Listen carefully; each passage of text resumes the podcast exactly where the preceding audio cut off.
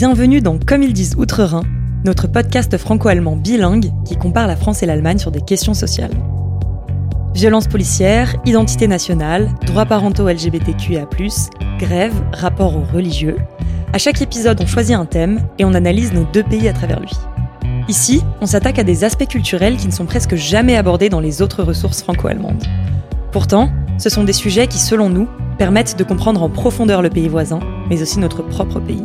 Alors, adeptes de l'Allemagne, de la France ou des questions sociales, vous faites bien d'écouter comme ils disent outre-Rhin. Pour ce premier épisode, on s'attaque à une thématique complexe qui est l'identité nationale. Qu'est-ce que ça veut dire être français? Qu'est-ce que ça veut dire être allemand? Est-ce qu'il y aurait des sentiments d'appartenance nationale qui nous rattacheraient à nos pays respectifs? Des références culturelles ou historiques communes à tous les citoyens qui feraient qu'on se sent français ou qu'on se sent allemand? Ou bien est-ce que l'identité nationale n'est pas avant tout une construction politique? On a dédié la première partie de cet épisode à la France et maintenant on va s'intéresser à l'Allemagne. Pour ça, on a la chance d'avoir avec nous Thomas Linderberger, historien et philosophe spécialiste de l'Allemagne et notamment de la RDA, République démocratique allemande, directeur de l'Institut Anna Arendt de Dresden pour la recherche sur le totalitarisme. Thomas Linderberger sera donc notre expert pour le thème d'aujourd'hui et il est ici doublé en français par Claire Bataille. Alors rentrons directement dans le vif du sujet. Par où commencer pour tenter de définir l'identité nationale allemande?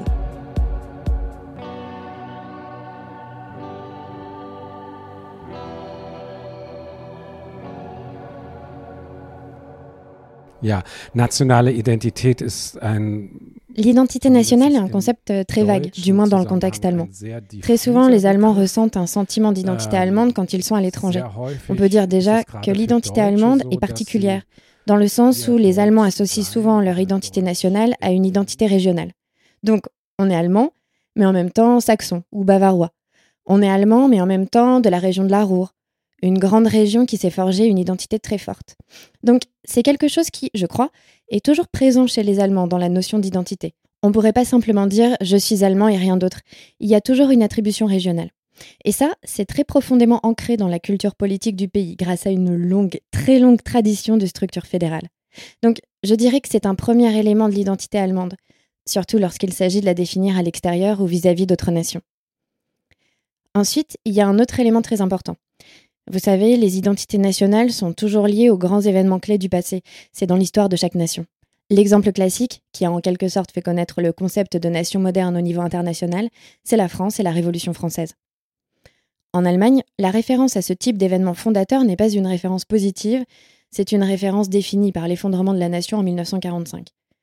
1945 peut vraiment être considéré comme le point le plus bas de l'histoire de la nation allemande c'est la défaite, avec capitulation inconditionnelle à la suite des crimes commis au nom de l'Allemagne en Europe.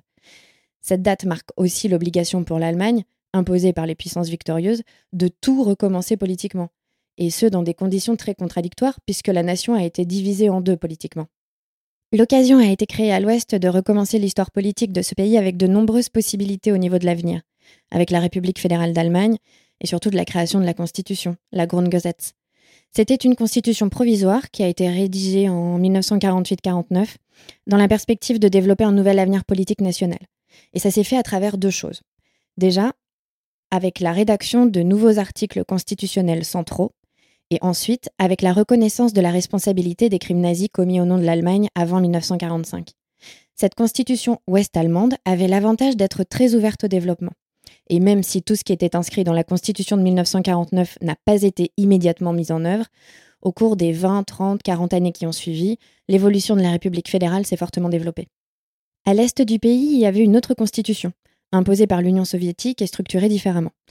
C'était une constitution très fortement orientée vers l'État central, et surtout, elle était sous réserve de la domination communiste. D'ailleurs, le rôle du Parti communiste était à l'époque inscrit dedans. C'est pourquoi je dirais toujours que l'identité nationale allemande est aujourd'hui encore, et le restera encore très longtemps, conditionnée par cette référence à la date charnière de 45. On ne peut pas mettre ça entre parenthèses ou le mettre de côté d'une quelconque manière. Et c'est pour cela qu'on peut parler d'un patriotisme constitutionnel, c'est-à-dire d'un patriotisme qui s'appuie en premier lieu sur la Constitution. C'est un concept qui a été fortement développé par Adolf Sternberger et ensuite par Jürgen Habermas, comme on le disait, la Grundgesetz, la loi fondamentale, a été l'acte conscient d'une refondation politique des Allemands en tant que nation et d'un traitement indirect des crimes du national-socialisme. Et en pratique, dans la vie politique allemande, on se réfère toujours à cette loi fondamentale. C'est un document juridique, qui en lui-même ne dit évidemment pas tout, mais c'est vrai qu'il a toujours été le point de référence majeur pour le développement de toute décision politique majeure en Allemagne. Que ce soit en matière de politique étrangère, de politique intérieure, de politique sociale, on doit toujours se référer à cet ordre constitutionnel. Et ça a été confirmé à maintes reprises par des jugements de la Cour constitutionnelle fédérale de Karlsruhe, qui depuis 1949 a toujours dit Stop, cette mesure étatique est illégitime. C'est écrit dans la Constitution. C'est pour ça que ce qu'on appelle le troisième pouvoir en Allemagne, c'est-à-dire le pouvoir judiciaire, a un rôle très marquant. Donc c'est un peu dans cette logique qu'est née l'idée de la Constitution comme élément central de l'identité politique de l'Allemagne d'après 1945. En ce sens, on peut parler de patriotisme constitutionnel. Il aura fallu plusieurs décennies pour que les normes de cette Constitution pénètrent réellement dans différents domaines de la réalité sociale. Et c'est les nombreux arrêts de notre Cour constitutionnelle qui ont transposé ces valeurs constitutionnelles dans le quotidien. Mais oui, cette référence à la loi fondamentale, c'est une partie de ce qui fait qu'on est allemand aujourd'hui. Juste pour apporter quelques précisions sur le patriotisme constitutionnel, ça fait référence à une vision du patriotisme qui se distingue de ses formes les plus traditionnelles. Donc habituellement, quand on pense patriotisme, ça fait écho dans notre imaginaire au fait d'être chauvin, d'être nationaliste parfois, avec un attachement particulier pour la culture traditionnelle, entre guillemets, la langue, etc. Alors que l'idée du patriotisme constitutionnel, c'est dire que le patriotisme repose sur le respect et la loyauté envers la constitution d'un pays. La Constitution y est considérée comme la base des valeurs et des principes fondamentaux de la nation. Et en Allemagne, c'est justement la Constitution. Alors là-bas, ça s'appelle pas Constitution, ça s'appelle loi fondamentale. Grundgesetz für die Bundesrepublik Deutschland, abrégé Grundgesetz en allemand. Et cette loi fondamentale a pris en Allemagne une place très importante dans la culture politique du pays. Alors bien sûr, ça ne veut pas dire que les Allemands euh, prient chaque matin sur la Constitution, mais plutôt que c'est un élément de référence majeur quand on évoque l'identité de l'Allemagne en tant que nation, parce qu'il irrigue tous les domaines et est un point de repère constant. Et comme vous le disiez, en France, on peut dire que notre référence historique première, quand on pense à l'identité du pays, c'est la Révolution française. C'est comme notre mythe national fondateur, alors qu'en Allemagne, la référence historique première, quand on pense à l'identité de la nation, c'est une référence à la négative. C'est l'effondrement du pays de 1945 à la suite des crimes nazis commis au nom de l'Allemagne. Par contre, il y a bien une référence positive dans la reconstruction de l'Allemagne après la Seconde Guerre mondiale, c'est justement la Grundgesetz, qui, comme vous le disiez, euh, devait à la base servir de constitution provisoire pour l'Allemagne de l'Est en 1949, en attendant une éventuelle réunification du pays, mais qui, après la réunification de 1990, devient la constitution permanente de l'ensemble de l'Allemagne. Vu que la Grundgesetz a été rédigée dans ce contexte d'effondrement total du pays, où clairement après 45, euh, on sait plus ce que c'est l'identité de ce pays, on sait plus ce que ça veut dire être allemand vraiment, alors j'imagine que cette constitution s'est attelée à établir les principes fondamentaux qui permettraient de reconstruire ce que devait être l'Allemagne, ce qu'allait être l'Allemagne à partir de ce moment-là. C'est pour ça que je voulais vous demander quels sont ces nouveaux articles centraux dont vous parlez, ces nouveaux principes mis en avant par la Grundgesetz en 1949. Oui, justement, c'est intéressant de noter que dans cette loi fondamentale, il y a deux articles qui ne peuvent être modifiés sous aucun prétexte. Ils font partie de ce que l'on appelle la clause d'éternité, c'est-à-dire qu'ils sont valables pour tous les temps. Le premier est l'article 1, que chaque écolier doit apprendre par cœur, la dignité de l'être humain est inviolable. C'est en quelque sorte le retour à la tradition des Lumières depuis Kant, le concept de dignité comme gage de liberté en fin de compte. Et on comprend évidemment pourquoi il devient un article fondateur de la Constitution dans un contexte post-régime nazi. Le deuxième élément important, c'est la disposition selon laquelle l'Allemagne est un État fédéral. On ne peut pas, sous aucun prétexte, supprimer le système fédéral. Derrière ça, il y a l'expérience de deux dictatures, Déjà, il y a eu l'expérience catastrophique du Reich nazi, qui était un État centralisé à outrance, mais il y avait aussi une mauvaise expérience avec la Prusse, qui était le plus grand État fédéral dans l'ancien ordre allemand et qui était gouverné de manière assez centralisée. Et enfin, il y a eu des mauvaises expériences avec la RDA, la République démocratique d'Allemagne, communiste, que l'on appelle communément Allemagne de l'Est, et qui était aussi un État rigoureusement centralisé.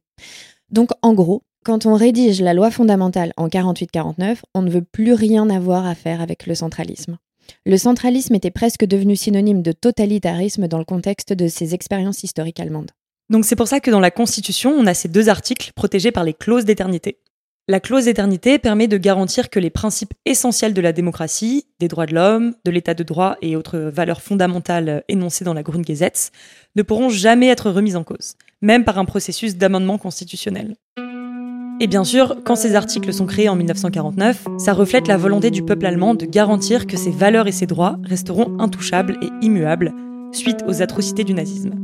Donc voilà, on peut dire que ces articles, cette clause, et plus largement la Grundgesetz, jouent un rôle majeur dans la préservation de la stabilité politique et de la protection des droits fondamentaux en Allemagne depuis 1949. Comme vous le disiez, le régime nazi et l'effondrement du pays en 1945 sont des éléments qui ont profondément défini l'identité de la nation allemande, bien qu'il s'agisse d'une référence fondatrice à la négative. Aujourd'hui encore, l'Allemagne est en partie définie par ça. Mais je me demande, quand même avant la guerre, avant le nazisme, il y avait bien des traits culturels qui étaient associés à l'Allemagne, que ce soit des traits culturels réels, fantasmés, construits politiquement ou les trois à la fois. Mais ces attributs culturels, est-ce qu'ils ont été recouverts, entre guillemets, enfin supprimés par la Deuxième Guerre mondiale, ou est-ce qu'ils font quand même encore partie de l'identité nationale allemande? Alors, il faut déjà différencier nation politique et nation culturelle. Il y a toujours eu une certaine dichotomie entre les deux. Quand on parle de nation politique, on se pose la question de quand est-ce que cette nation est devenue une unité politique dont on peut dire qu'elle est allemande, alors que la nation culturelle est beaucoup moins délimitée. La nation culturelle était une idée importante pour les Allemands avant l'unité nationale de 1871. Ils savaient qu'ils n'avaient pas d'État commun, qu'ils étaient fragmentés en différentes principautés, mais ils avaient une langue commune.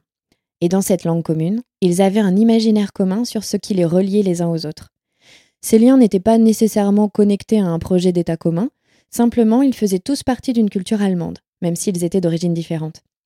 La classe supérieure juive, par exemple, se sentait appartenir à une nation culturelle allemande. Mais ce n'était pas une nation politique. Ils n'étaient pas citoyens d'un État. Ils étaient les sujets d'une monarchie. Donc, c'est vraiment pas l'identité nationale moderne telle qu'on la connaît aujourd'hui, qui est avant tout liée au fait d'être citoyen. Cette évolution moderne de la nation politique est devenue réelle en Allemagne relativement tard, en 1871. Et ce n'est qu'à partir de cette date qu'on peut clairement affirmer qu'il existe des citoyens allemands, et à l'époque on entend par citoyens tous ceux qui font partie de l'Empire allemand fondé par Bismarck. Donc voilà, il y a toujours ce dualisme. La nation culturelle, un empire imaginaire si on veut, et la nation politique, qui ne devient réalité institutionnelle que très tard dans le cas allemand. Et pour répondre à votre question, si l'on parle de la Kulturnation, qui englobe ceux qui se sentaient partie prenante de la culture allemande et de l'Allemagne au-delà des frontières, donc au-delà des Länder et des principautés allemandes, en effet, la Deuxième Guerre mondiale a clairement entamé cette identité partagée. Avant, les pays baltes, par exemple, étaient très marqués par l'Allemagne. L'allemand était aussi la langue d'éducation des juifs de nombreux pays d'Europe de l'Est dans plein de domaines. Ils se référaient très souvent à l'Allemagne en termes d'éducation, par exemple il y avait aussi énormément d'Allemands qui vivaient dans ces pays d'Europe de l'Est en tant que minorité et qui ont profondément marqué ces régions. Et ça, c'est une réalité qui a disparu à cause de la Shoah. Tout ça n'existe plus. Ça a été détruit avec la Seconde Guerre mondiale. Premièrement parce que les Allemands ont été expulsés de ces pays après 1945, et deuxièmement parce que dans les générations qui ont suivi, beaucoup de ceux qui étaient restés dans ces pays ont immigré en grand nombre en tant que minorité nationale en Allemagne. De sorte que cette idée d'une nation culturelle non politique, si l'on peut dire, définie avant tout par la communauté de la langue et de ses productions outre les frontières, n'a plus cette virulence aujourd'hui. Cette si forte présence de la culture allemande s'est définitivement rompue. C'est pour ça que 45 est une rupture si profonde à cet égard, parce que cette histoire ne reviendra pas, on ne peut plus revenir en arrière. Et de le reconnaître, ça a été un processus très douloureux pour la République fédérale. Merci beaucoup, c'est très intéressant. Et là, vous parlez euh, notamment de l'influence culturelle de l'Allemagne au-delà des frontières, de cette Kulturnation qui a perdu énormément de son influence après 1945. Mais est-ce que l'héritage culturel d'avant la Seconde Guerre mondiale, que ce soit euh, l'héritage philosophique, artistique, littéraire, etc., est-ce qu'il a aussi perdu de sa force après 1945 pour les Allemands eux-mêmes? Alors, c'est pas comme si l'identité nationale des Allemands ne pouvait pas être dans une culture du souvenir. C'est pas comme si on pouvait jamais se référer à la période d'avant 45. Déjà, il y a bien sûr des souvenirs positifs par rapport aux choses qui appartenaient à l'Allemagne avant cette période et qui façonnent d'une certaine manière la culture allemande dans les imaginaires national et international. Si on parle de la culture de prestige, bien sûr, la musique en fait partie, avec Beethoven, Bach, Brahms, la poésie aussi, la philosophie, comme les philosophes des Lumières, nos philosophes Herder, Kant, Hegel et Karl Marx. Donc il y a ces références positives, mais il y a aussi, depuis 1945, un questionnement très sérieux sur la manière dont ce passé ce long passé d'avant 45 a quelque chose à voir avec la catastrophe du national-socialisme. Et ce sont des questions qui n'ont pas seulement été posées aux Allemands par les pays étrangers après la guerre, ce sont des questions que les Allemands eux-mêmes se sont posées et continuent de se poser aujourd'hui. Quelle part de notre chauvinisme, de notre nationalisme agressif se trouvait déjà dans Herder? Quelle part de notre racisme se trouvait déjà chez Kant ou Hegel? En fait, ça a débouché sur un questionnement permanent de si certaines tendances étaient déjà visibles et présentes plutôt dans notre histoire et dans nos fiertés culturelles nationales. Et évidemment, ça a un impact dans la façon qu'on a d'aborder nos grands héritages philosophiques, par exemple. On ne peut pas être dans une glorification aveugle du passé, qui occulterait la catastrophe qui est arrivée après. Par contre, il ne faut pas non plus tomber dans une simplification primaire et non historique. On ne peut pas trouver toutes les explications d'événements du XXe siècle dans une pensée du XVIIIe siècle. On doit être très critique envers ces auteurs, mais on doit les lire dans leur contexte. Et on peut aussi se référer aux principes des Lumières de Kant ou de Hegel sans les romantiser, sans les idéaliser. Mais dans tous les cas, ça a débouché sur cette approche très autocritique. Et je pense que ce sont des choses qui sont très répandues dans le monde intellectuel allemand à la suite de l'expérience du national-socialisme. D'ailleurs, les intellectuels critiques des années 20, 30, 40, c'est-à-dire ceux qui ont été chassés, puis qui sont revenus d'exil, ont bien sûr largement contribué à ça.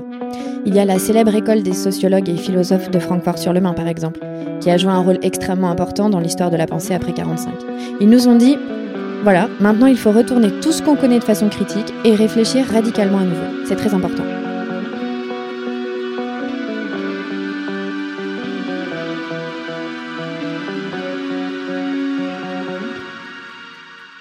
Et j'ai l'impression que ça permet du coup à l'Allemagne d'avoir une plus grande réflexivité sur son passé. Parce que si je reviens à la France, ok, on n'a pas eu de régime nazi, mais il y a aussi eu des grands crimes qui ont été commis au nom de notre pays, dans d'autres contextes, notamment euh, les contextes coloniaux.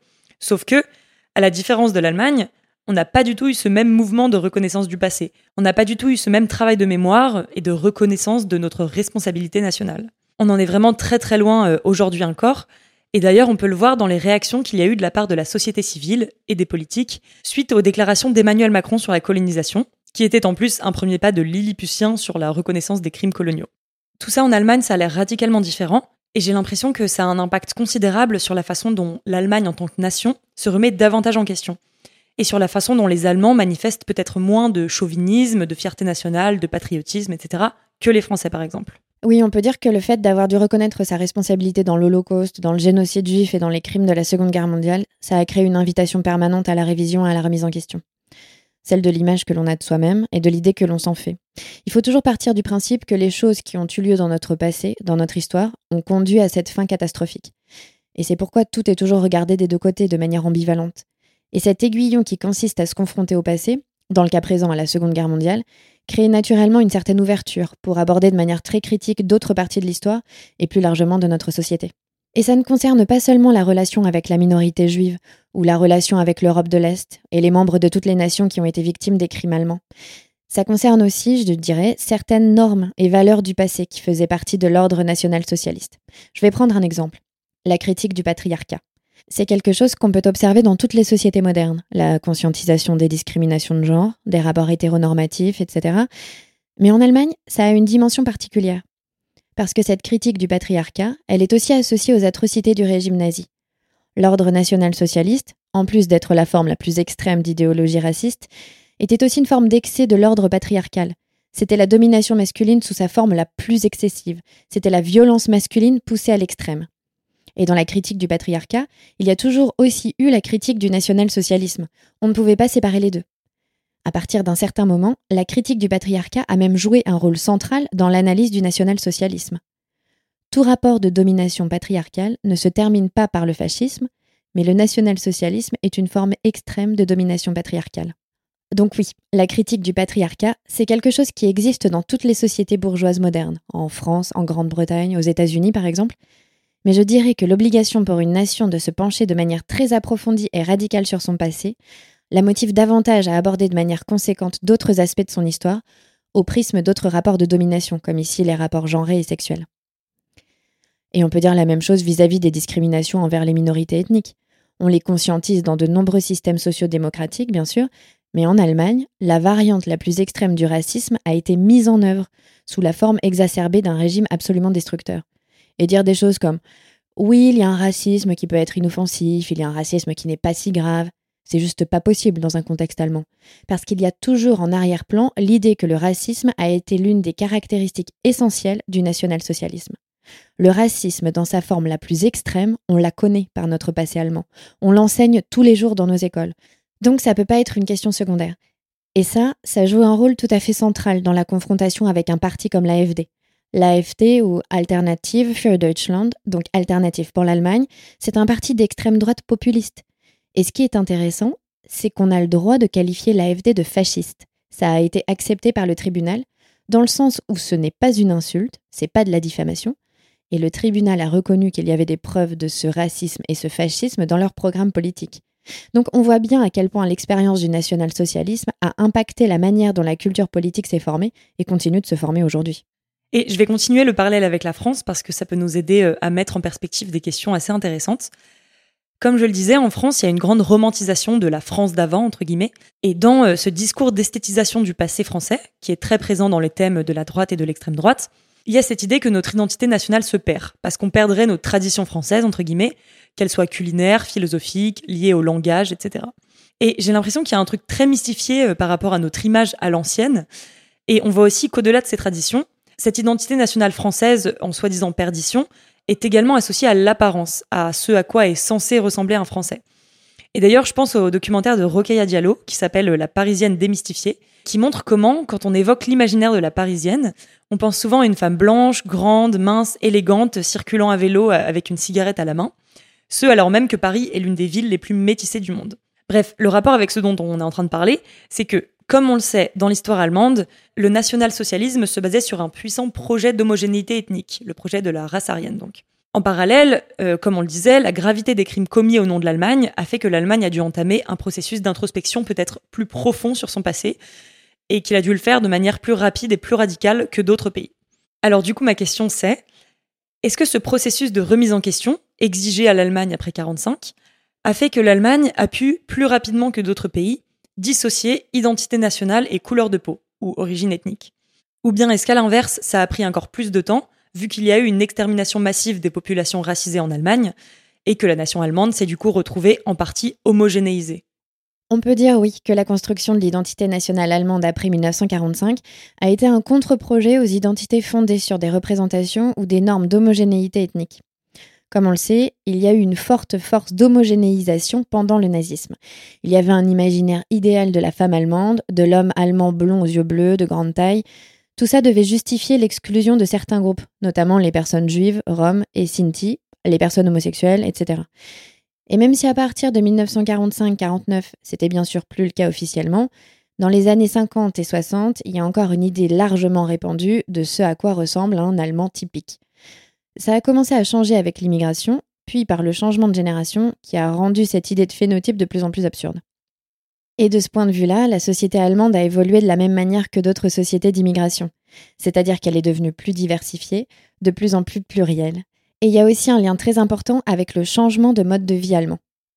Aujourd'hui, les Allemands vivent beaucoup plus en public qu'ils ne faisaient dans les années 50. Ça veut dire qu'ils utilisent davantage les lieux publics, qu'ils s'assoient dehors au café, etc. Dans les années 50, ils étaient encore très tournés vers l'intérieur, vers l'espace privé, vers le mode de vie personnel.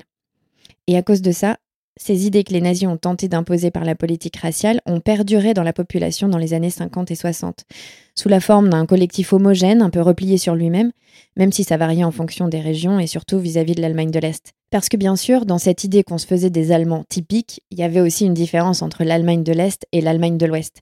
Et en Allemagne de l'Est, ces expériences avec l'altérité sont arrivées beaucoup plus tard et ont pris plus de temps à avoir cette ampleur. C'est même encore rejeté par une part importante de la population alors que c'est une réalité vécue depuis deux ou trois générations qui n'appelle plus de commentaires. Donc aujourd'hui, la conception de la nation comme entité fondée sur l'homogénéité ethnique n'est pas totalement absente en Allemagne. Mais on peut dire que la République fédérale est devenue, au fil des décennies, un pays où cette norme est remise en question. On parle toujours de l'Allemagne qui doit apprendre à se considérer comme un pays d'immigration, comme un pays avec une diversité ethnique, dans lequel une grande partie de la population est issue de l'immigration. Ce processus permet de générer une conception de la nation selon laquelle l'origine ethnique n'est clairement pas le facteur déterminant, mais où l'appartenance et la volonté d'appartenir à ce pays, à ce régime constitutionnel, sont devenues très claires. La Constitution elle-même a toujours ses défauts. On le voit très bien dans les débats sur les critères d'acquisition de la citoyenneté. Est-ce que ça doit être possible après trois ans ou cinq ans? Pour l'instant, il faut huit ans de séjour en Allemagne pour pouvoir être naturalisé. Et il y a des discussions à ce sujet. On dit non, on devrait raccourcir cette durée de façon à ce que se crée l'idée que celui ou celle qui vit dans le pays et qui respecte et reconnaît les valeurs politiques fondamentales de la Constitution puisse être allemand ou allemande. Ce après des procédures, bien sûr, comme c'est le cas partout. Et là, vous voyez, on revient à cette idée de patriotisme constitutionnel. J'avais une dernière question euh, en lien avec le sujet des héritages nationaux. Comme on l'a dit donc, la référence historique allemande majeure est une référence à la négative. Mais est-ce qu'en Allemagne, il y a quand même eu des événements historiques pré-seconde guerre mondiale dont la population est fière, entre guillemets, comme des événements qui sont enseignés à l'école par exemple, et qui rattacheraient les citoyens allemands à un imaginaire collectif? Oui, il y a bien sûr dans la tradition de la République fédérale d'Allemagne, dans sa conception politique, des époques du passé auxquelles on se réfère de manière positive, dans le sens de la création d'une nation démocratique. Alors, on ne peut pas faire référence à un événement aussi réussi que la Révolution française, il y a plutôt une série de projets et de tentatives révolutionnaires mais qui ont échoué. La plus classique est la Révolution de 1848, une révolution européenne qui a eu lieu dans de nombreux endroits en Europe mais qui a été pour les Allemands la première grande tentative de fonder un État national moderne avec une constitution, adoptée à Francfort-sur-le-Main. Il s'agit d'une référence positive évidente, qui est également enseignée dans les écoles. On se souvient des précurseurs, des penseurs qui ont contribué à cette révolution. Dans certaines régions d'Allemagne, on se souvient aussi des tentatives de révolution qui ont eu lieu pendant la Révolution française, avec la Révolution de Baden par exemple. Donc il y a bien eu des tentatives de faire comme en France, mais c'était des tentatives très petites, très précoces. La République de Weimar aussi a échoué comme on le sait, avec des conséquences catastrophiques qui ont mené au Nazi Reich, mais elle est quand même valable. Elle représente ce moment où la nation politique s'est considérée comme un État socialement responsable. Il y avait un rôle très fort de la social-démocratie dans la fondation de la République de Weimar. D'ailleurs, il y a plusieurs innovations, comme la journée de 8 heures ou l'obligation d'avoir un comité d'entreprise dans chaque grande entreprise, qui ont été imposées en 1918 lors de la Révolution contre la monarchie. C'est donc des souvenirs nationaux positifs auxquels on se réfère naturellement, même si dans le cas de la République de Weimar, on sait qu'elle a malheureusement échoué trop rapidement à cause de conflits semblables à des guerres civiles, et aussi parce que les élites politiques ne voulaient pas de cette République. Et c'est pour ça que la deuxième fois qu'on a créé une république, après la Seconde Guerre mondiale, en 1948-1949, on savait qu'on devait faire mieux. Et en 48-49, les intellectuels et les hommes politiques qui ont écrit cette loi fondamentale, cette Grundgesetz dont on parle depuis le début, c'était en grande partie des hommes politiques de la République de Weimar, qui ont simplement tiré les leçons et les conséquences de l'histoire et qui ont dit ⁇ Nous construirons la Constitution autrement ⁇ C'était un grand sujet pour les théoriciens de la Constitution, toujours aujourd'hui.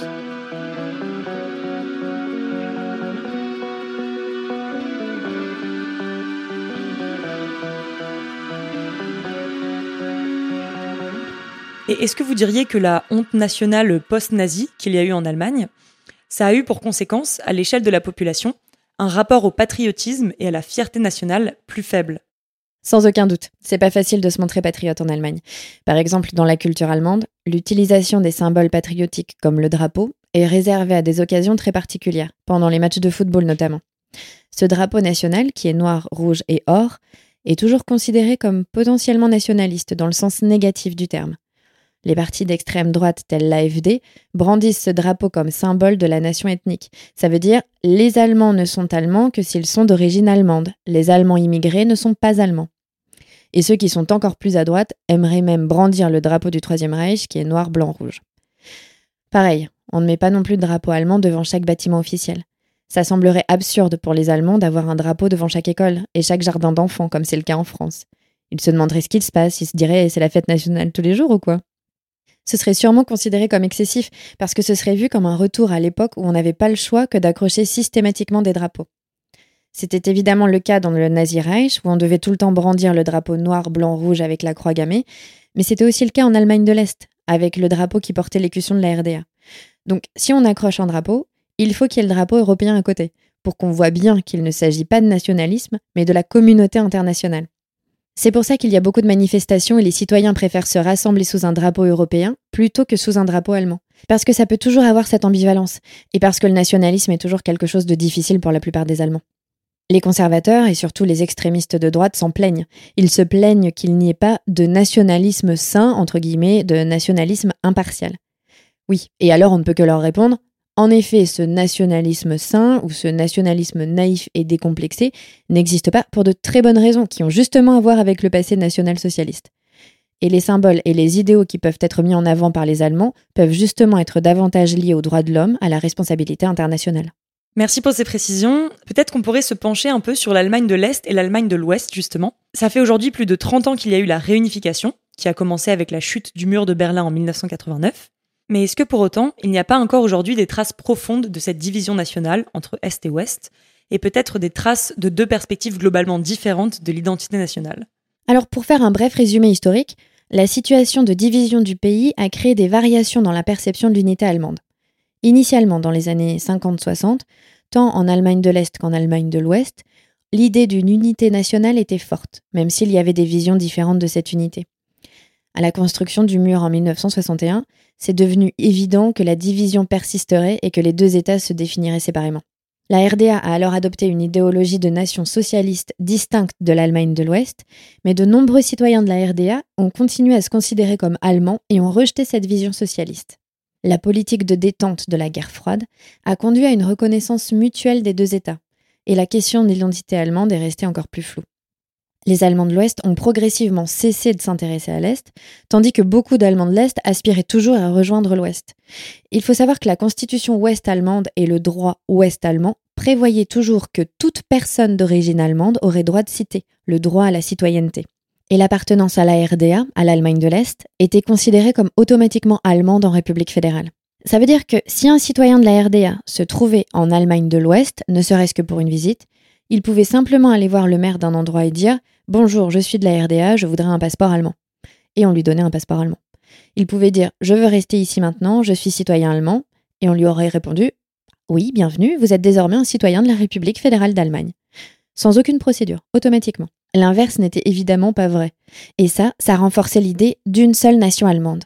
Mais c'est clair que pour la population de la RDA, l'appartenance à une nation allemande qui faisait référence à la République fédérale de l'Ouest n'a la plupart du temps pas été remise en question malgré l'existence de ces deux États, avec leur propre ordre, leur propre monnaie, leur propre système juridique. Donc c'était pas remis en question, même si c'était de facto un pays divisé.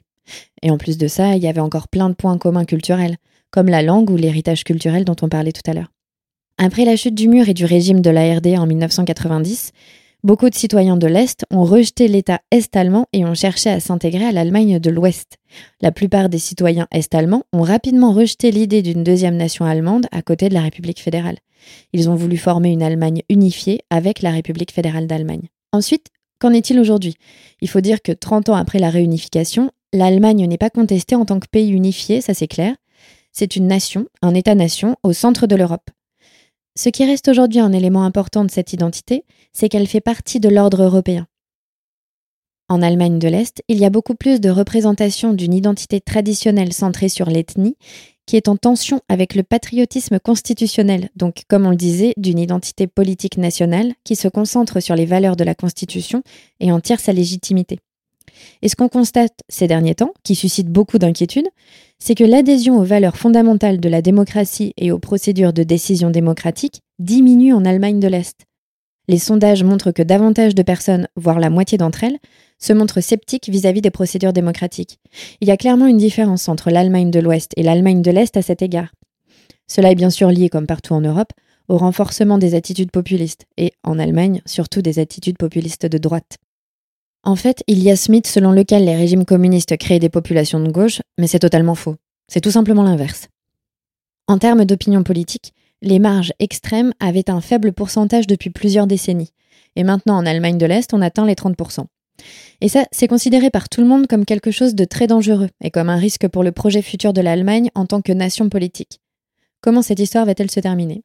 Les historiens ne font pas de pronostics, ils regardent le passé. C'est très difficile à dire. Je suis personnellement d'avis qu'il ne faut pas céder à la panique, c'est-à-dire qu'il ne faut pas s'alarmer en disant nous en sommes déjà à peu près là où était la République de Weimar en 1932 ou quelque chose comme ça. C'est pas le cas. Mais on doit rester vigilant à ce que ce système, c'est-à-dire l'ordre démocratique et sa base constitutionnelle, ne soit pas détruit, qu'il ne s'érode pas dans les 10 ou 20 prochaines années. Et c'est une préoccupation que beaucoup de politologues, d'historiens ou de personnes travaillant dans le domaine de la culture ou autre partagent partout en Europe, comme en France ou en Pologne, où ces mouvements populistes sont si forts.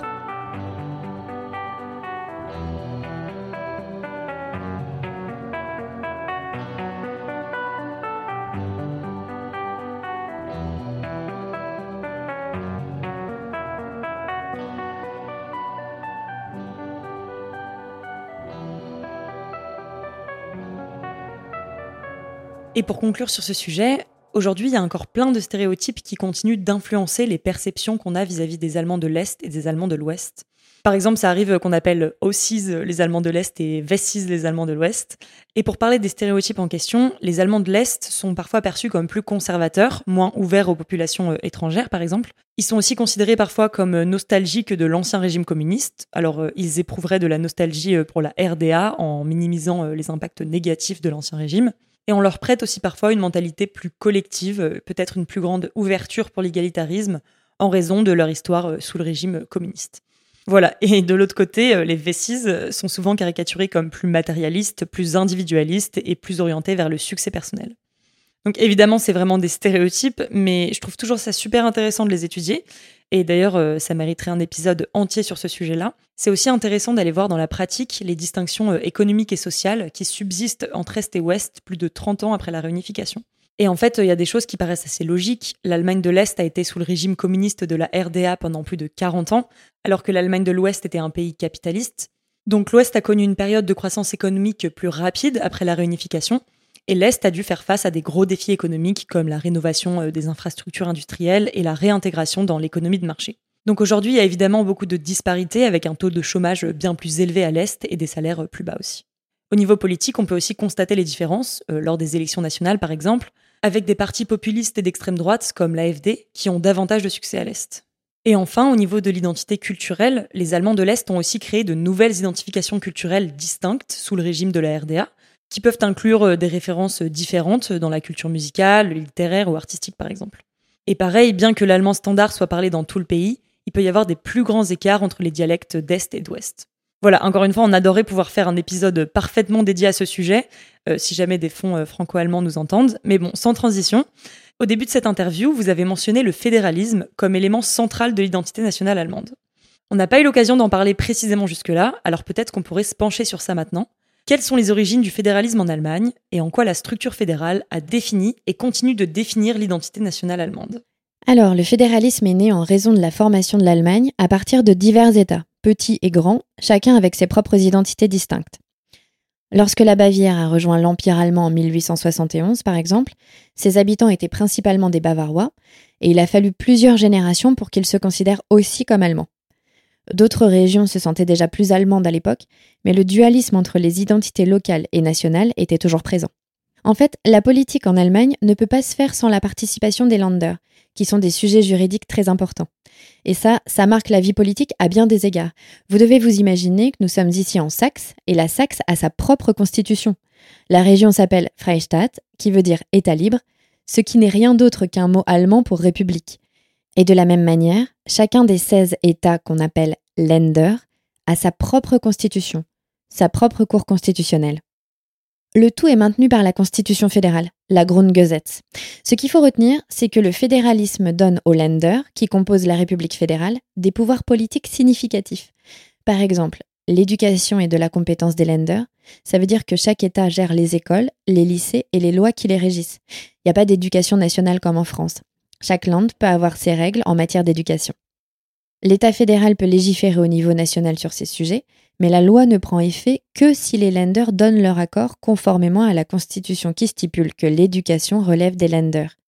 Bref, cette disposition s'applique également à d'autres domaines comme la culture. Si l'État fédéral souhaite intervenir dans ces domaines, il doit trouver un consensus avec les lenders. Et ça, ça crée un processus complexe de négociation et de procédure parlementaire, en particulier lorsque des réformes impliquent à la fois l'État fédéral et les lenders. Le Bundestag, qui est le Parlement fédéral, ne peut adopter une loi que si le Bundesrat, l'Assemblée des Länder composée de chaque État, l'approuve également. Si le Bundesrat s'oppose à une loi, des négociations sont nécessaires pour parvenir à un accord. Et même si ces négociations prennent du temps, elles fonctionnent le plus souvent. C'est un peu comme si, après de très longues négociations, les réformes les plus controversées étaient finalement menées à bien par un consensus de tous les partis. C'est essentiel de garder à l'esprit que l'Allemagne dispose d'une majorité politique fédérale, mais elle est formée de 16 Länder différents, chacun ayant son propre gouvernement et sa propre coalition politique. Ces Länder varient du centre droit au centre gauche en passant par l'extrême gauche et des tendances conservatrices. Tous ces Länder siègent dans la deuxième chambre, où ils décident collectivement de l'approbation des lois adoptées par le Bundestag. Donc on peut s'imaginer qu'il y a beaucoup de compromis, parce que les majorités diffèrent souvent entre les Länder et le niveau national. Donc, sans ces lenders, on ne peut pas gouverner en Allemagne. Si une réforme majeure comme celle des retraites en France est envisagée, tous les acteurs du niveau fédéral au Länder doivent y participer, faute de quoi elle échouera. C'est un processus qui peut sembler lent, et on le critique souvent en raison de son manque de radicalité, en raison de la culture du compromis qu'il crée, mais il permet généralement d'obtenir un large consensus pour les réformes lorsqu'elles sont finalement adoptées. Ça a des avantages et des inconvénients, mais ça assure une stabilité et la cohésion politique en Allemagne, et ça fait partie intégrante de la culture politique allemande. Donc je dirais qu'en Allemagne, c'est difficile d'imaginer comment fonctionne la politique sans prendre en compte l'importance des lenders. Presque aucune carrière politique, qu'il s'agisse de ministre ou de personnalité politique de premier plan, ne peut se faire sans un engagement préalable dans l'un des lenders. La plupart des politiciens de haut niveau ont commencé leur carrière en tant que ministre au niveau régional. Par exemple, Olaf Scholz a débuté sa carrière à Hambourg, Helmut Kohl venait de Rhénanie-Palatinat et Angela Merkel, c'est un peu une exception à la règle. Mais les politiciens allemands et les politiciennes allemandes sont la plupart du temps profondément liés à leur linde d'origine, et ça devient une partie intégrante de leur identité politique. Ils chercheront jamais à effacer ou à renier leurs origines régionales, même quand ils accèdent à des postes au niveau fédéral. D'ailleurs, on s'amuse souvent à reconnaître certaines caractéristiques ou stéréotypes liés à leur région d'origine. Par exemple, Olaf Scholz n'a pas vraiment d'accent, mais il est considéré comme étant de l'école hanséatique de Hambourg, ce qui est souvent associé à un tempérament calme et réservé. Alors que d'autres avec un autre background, je sais pas, du Bade-Württemberg ou de Bavière, on dirait tout de suite ah oui, c'est un bavarois typique ou c'est un swab typique. Ce sont bien sûr des stéréotypes, mais on voit comment les origines régionales font partie intégrante de la politique allemande. Et c'est difficile de dissocier un politicien de son laine d'origine. Une personnalité politique dénuée de toute attribution régionale, dans sa personnalité, dans son accent, dans ses références, on la verrait comme très froide, robotique. De la même manière, contrairement à la France, ça n'a aucune importance de savoir dans quelle école prestigieuse un politicien a obtenu son diplôme.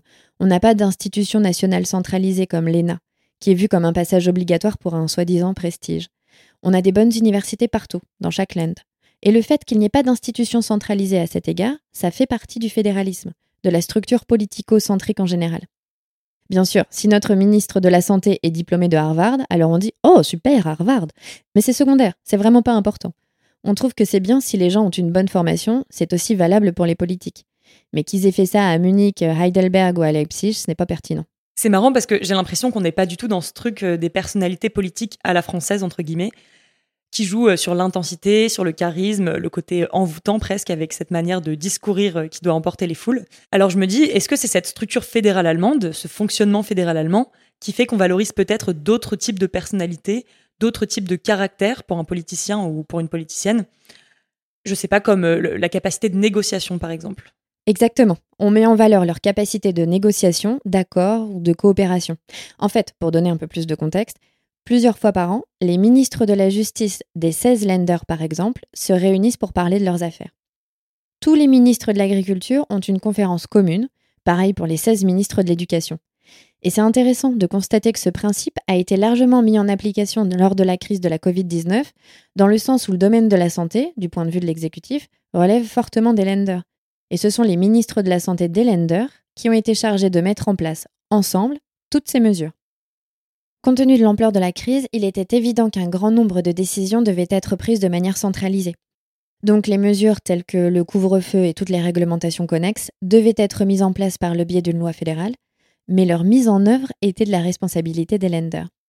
Donc pour faire face à cette situation, des réunions régulières avaient lieu, réunissant le chancelier fédéral et les 16 ministres présidents, qui sont les chefs de gouvernement des 16 lenders. Ces rencontres étaient essentielles pour coordonner et élaborer rapidement toutes ces réglementations. Et les processus de décision n'étaient pas toujours faciles. Parfois, des négociations duraient pendant 36 heures d'affilée, on les voyait sortir avec des grosses cernes, mais ça pouvait pas se passer autrement. Parce que le chancelier allemand ne peut pas juste s'asseoir et dire Voilà, on a décidé de cette loi au Bundestag et ça se passera comme ça dans chaque land. Un ministre-président pourrait directement rétorquer que c'est contraire à la loi, que ça ne figure pas dans la Constitution et que c'est lui, en tant que ministre, qui est responsable de ce domaine dans son land. Et la Cour constitutionnelle fédérale pourrait alors annuler la loi directement. Mais comme c'est évidemment pas ce que l'on veut, on va faire ces rencontres et longues négociations qui, dans cette situation, ont très bien fonctionné. Après coup, tout le monde était content que cette collaboration entre le niveau fédéral et le niveau des lenders ait pu être menée à bien. C'est parfois compliqué, car le niveau fédéral et le niveau des lenders doivent toujours négocier ensemble. mais on ne pourrait pas imaginer la vie politique en Allemagne sans le fédéralisme, et en ce sens, il fait partie de l'identité. C'est pour ça que, comme je le disais au début de l'épisode, beaucoup de gens se considèrent à la fois allemands et de leur identité régionale. Et si on leur demandait qu'est-ce qui est le plus important pour toi, ce serait pas clair. Être saxon ou être bavarois ou être berlinois, c'est généralement tout aussi important pour eux qu'être allemand.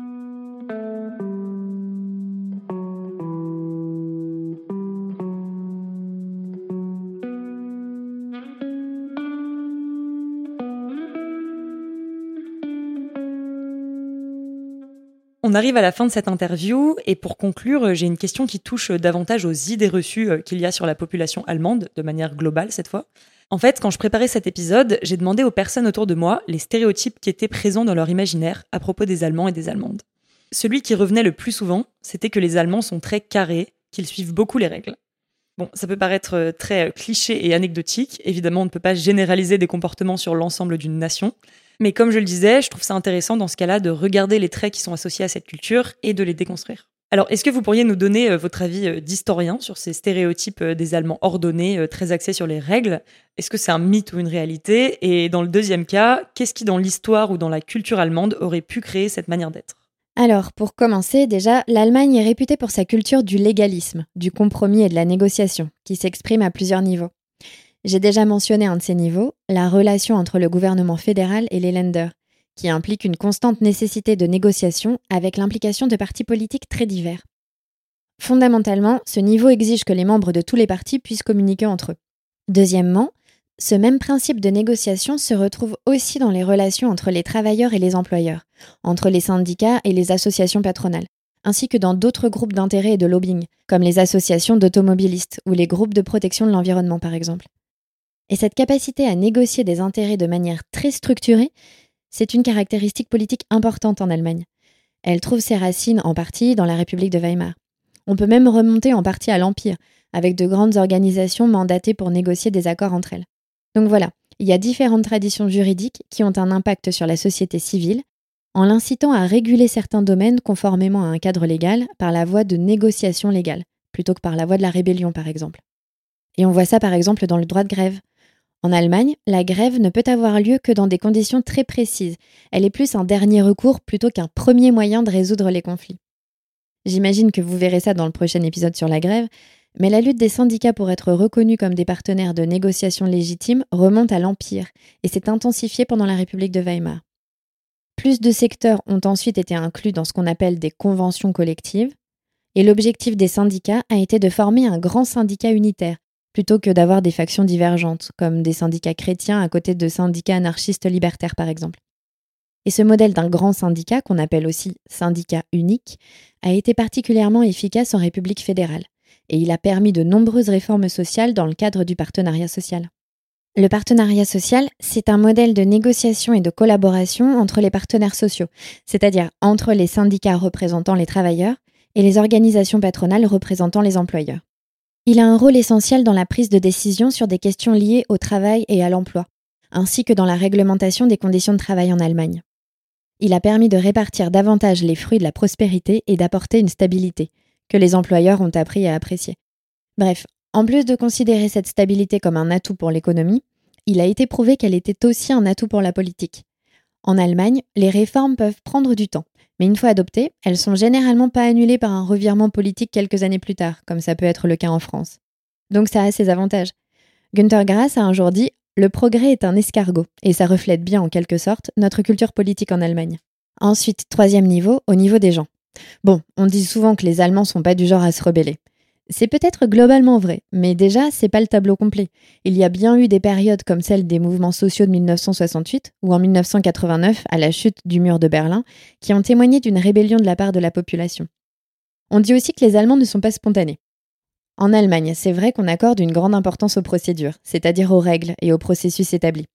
En fait, la fiabilité de ces règles est valorisée. On préfère que tout fonctionne conformément à des règles préétablies et dignes de confiance. Mais ça ne veut pas dire qu'il n'y ait aucune place pour la spontanéité. Il faut savoir que l'Allemagne possède de nombreuses institutions intermédiaires et de formes d'organisation en dehors de la sphère gouvernementale. Par exemple, les associations et les clubs sont essentiels pour la société allemande, et ils sont assez différemment structurés de la France. Les associations locales, les clubs sportifs, les chorales, etc., jouent un rôle vraiment crucial dans la vie des villes et des villages. Et la possibilité de créer des associations est favorisée par le cadre juridique, de sorte que presque chaque adulte allemand sait comment établir une association en rédigeant des statuts et en les enregistrant au tribunal. Ça permet d'organiser des activités culturelles, sportives, de protection de l'environnement, etc. Tout est très structuré. Bien que ce soit parfois très bureaucratique, ça convient parfaitement à la mentalité allemande. Donc voilà, ces associations permettent aux citoyens d'apprendre très tôt à organiser des activités, à rassembler des ressources importantes et à défendre des projets. Les Allemands sont habitués à ce mode de vie, à s'entraider mutuellement de façon efficace. Par exemple, lors de l'arrivée soudaine de grandes vagues de réfugiés en 2015, l'État était dépassé. Les citoyens, dans les villes concernées, ont pris l'initiative de gérer la situation eux-mêmes. Ils ont commencé à enregistrer les réfugiés, à trouver des logements, etc. Ils ont vraiment improviser un système étatique administratif sur place, à leur échelle.